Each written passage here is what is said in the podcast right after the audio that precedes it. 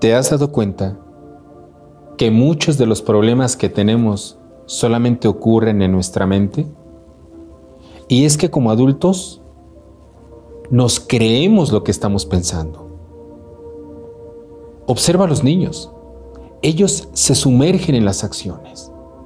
Cuando están jugando, son el juego mismo. Y nosotros como adultos nos pasamos pensando tantas cosas y nos empezamos a enredar en nuestros propios pensamientos.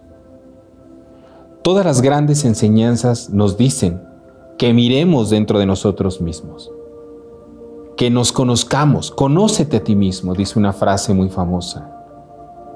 Pero realmente, ¿qué tanto le prestamos atención a conocernos a nosotros? Si estamos sumergidos en nuestra forma de pensar y de ahí se empieza a generar mucho sufrimiento. Decía un escritor, estoy lleno de las heridas de las batallas que nunca tuve.